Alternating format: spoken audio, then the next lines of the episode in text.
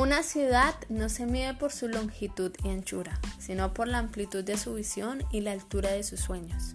Herb Kai. Hola, ¿cómo están? Un saludo a todos. Mi nombre es Camilo y estoy con Daniela y este es el podcast para situarnos y hablar sobre el tipo de modelo de ciudad que quisiéramos.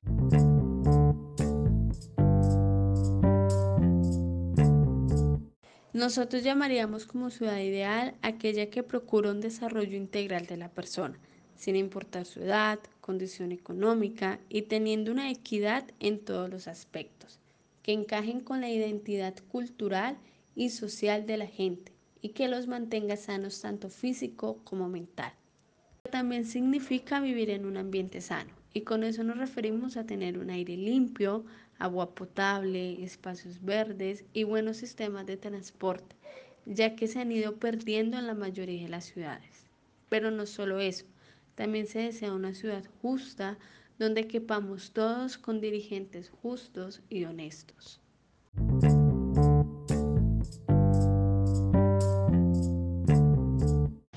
Bueno, con respecto a la ciudad ideal, yo consideraría que una ciudad ideal es donde la naturaleza sea la protagonista, que se use como entes articuladores y se le pueda dar vida no solo a la vegetación de diferentes densidades, sino que también en estos espacios que no, que no sean residuales de las partes no construidas, sino que sean diseñados para la gente, o sea, donde también tanto el protagonismo como las, como las dinámicas públicas se puedan realizar, como, no sé, eh, dinámicas culturales, sociales, recreativas.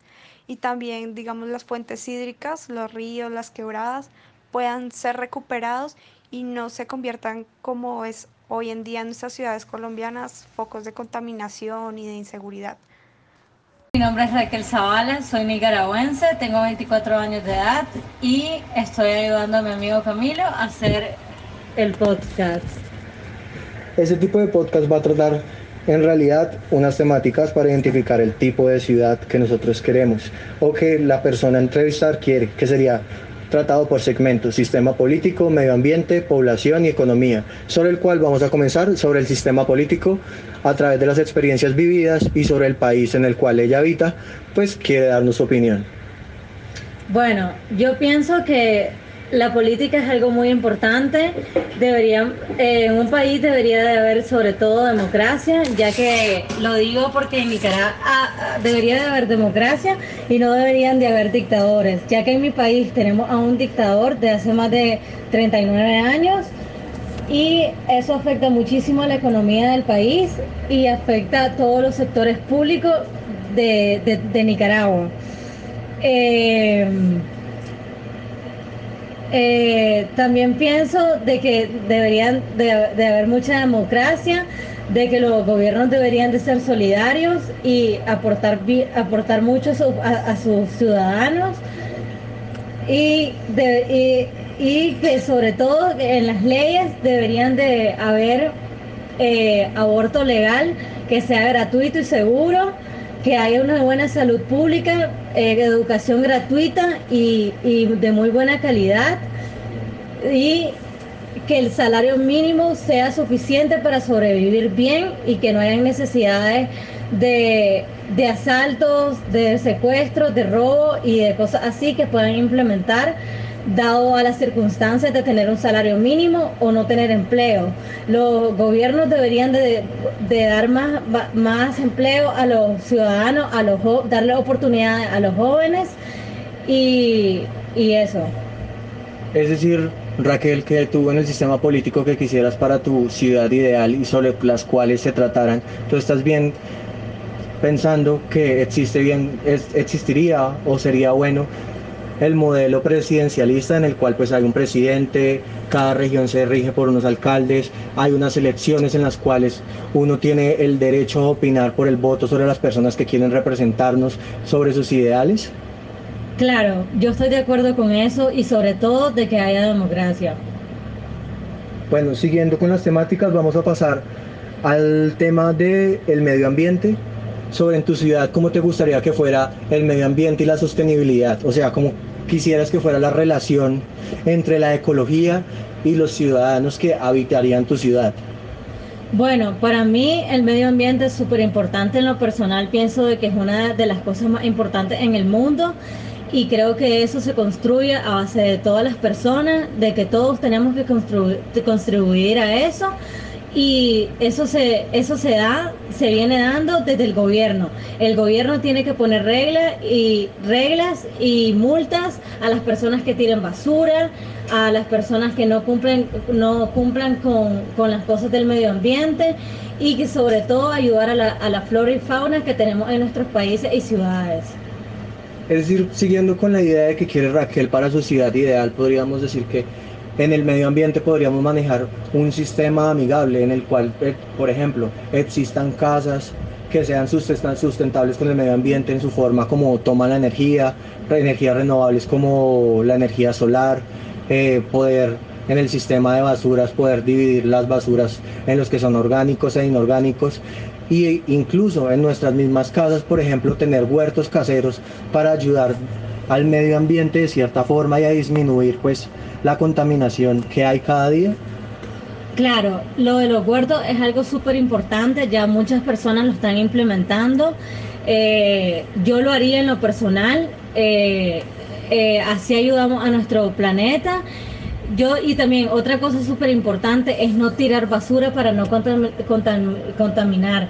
Cuando tiramos basura estamos contaminando a todo el medio ambiente, a los animales, al agua y todo eso. Y eso no, es correcto. Pienso de que con la energía solar es, es un suplemento súper básico, sale más económico y es lo mejor para el mundo siguiendo con los segmentos, hablando en la densidad poblacional que debería tener tu ciudad ideal, pensemos en una cantidad de personas que tú creerías que deberían existir por ciudades, ya que sabemos que en el mundo hay ciudades sobrepobladas, esto limita los recursos en las partes económicas, dificultan las leyes en el sistema político, en las políticas públicas y hacen pues que el medio ambiente también se vea destruido debido a que una, extensión de tierra no abarca las necesidades de todas las personas. Entonces, ¿tú qué pensarías sobre la población? Bueno, sobre la población, en cada ciudad yo creo que debe haber un mínimo de personas eh, reducido lo más que se pueda. Hablando en lo personal, en Nicaragua solo tenemos 7 millones de habitantes en, en toda Nicaragua. Eh, por ciudades tenemos como 200 mil como mil personas. Yo digo que una ciudad ideal con 250 mil personas estaría bien. Y por último, ¿cómo te gustaría que fuera la economía de tu ciudad? ¿En qué, en qué segmentos querías, quisieras que, que se basara más? O sea, existe por ejemplo basarnos en minería y carbón, explotación de recursos preciosos eh, o, explotación de, servicios que la comunidad puede brindar. ¿Qué te gustaría como que fuera tu economía? O sea, un tipo de economía capitalista como la estamos manejando a nivel global o tú eh, pedirías un tipo de economía mixta, por ejemplo, hay algunas ideas en, todavía que siguen redundantes en algunos países que son como el socialismo, el comunismo. Es, esto de cómo ayudar a los demás, de no dejarlos solos, porque no todas las personas tienen las mismas posibilidades de educarse, de salir adelante. Entonces, ¿qué pensarías tú sobre la economía para tu ciudad? O sea, apartado del país, de tu ciudad, ¿cómo quisieras que fuera la economía? Bueno, yo pienso de que la economía es un tema súper importante, ya que, bueno, con eso sobrevivimos. Eh, a mí me gustaría tener una economía mixta, hablando, o sea, que sea mixta para estar en todos los campos laborales, de que el salario mínimo puede, o sea, que, que con el salario mínimo podamos sobrevivir y no pasar necesidades económicas para no conllevar a cosas malas. Y, y, que se puedan y, poder tener y poder acceder con ese salario a todas las necesidades que tenemos como personas. Debemos tener en cuenta que el espacio público es la casa de todos, es lo que nos hace ciudad y es lo que nos hace ciudadanos y nos permite relacionarnos. No debemos dejar que se pierdan esos derechos que como ciudadanos tenemos, el derecho a la cultura, el derecho a expresarnos, el derecho a la participación y a la democracia. La ciudad nos permite movernos, pero además también nos permite exigir cosas que necesitamos. Para nosotros la ciudad ideal es lograr modificar ese escenario que tenemos de hace mucho tiempo para poder así conseguir una buena ciudad, una ciudad más estable que a medida del tiempo se puede ir construyendo.